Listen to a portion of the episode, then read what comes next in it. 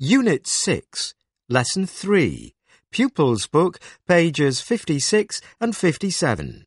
Activity 8. Listen to and read the story.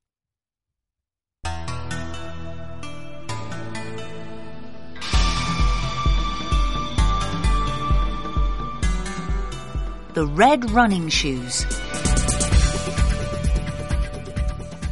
Once upon a time, there was a boy called Josh. He lived in Canada with his stepfather and his two stepsisters. Put that magazine away, Josh. Make our beds and take out the rubbish. Josh dreamed of winning marathons. But on the day of the marathon in his town, his stepsisters took his running shoes. You can't run in the marathon today. We want you to tidy the house. Ugh. Josh was very unhappy. Don't forget to do the washing up. And remember to clean the windows.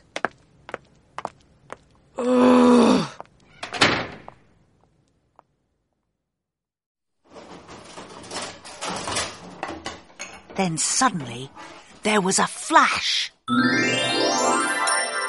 Oh, don't be sad, Josh. I am your fairy godfather. I am here to help you. The fairy godfather waved his magic wand, and suddenly Josh was in different clothes. Huh? Now run, run, run.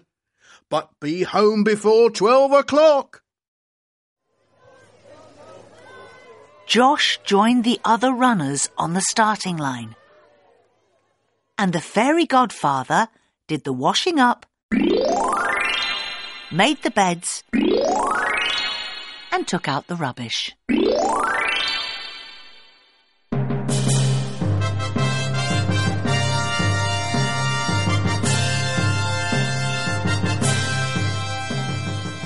Josh was the first runner to finish the marathon.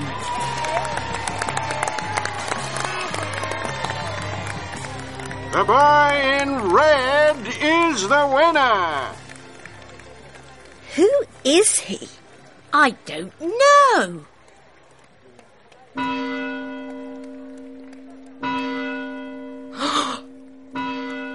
Josh didn't want his stepsisters and the photographers to see him.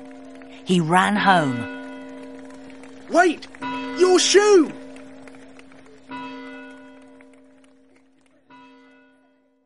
One week later, an athletics coach visited Josh's house. He put the running shoe on Josh's foot. The shoe fits. Huh? You are the winner of the marathon.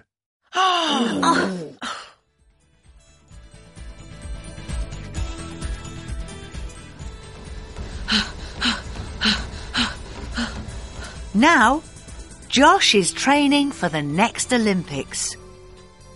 And his stepsisters do their own cleaning.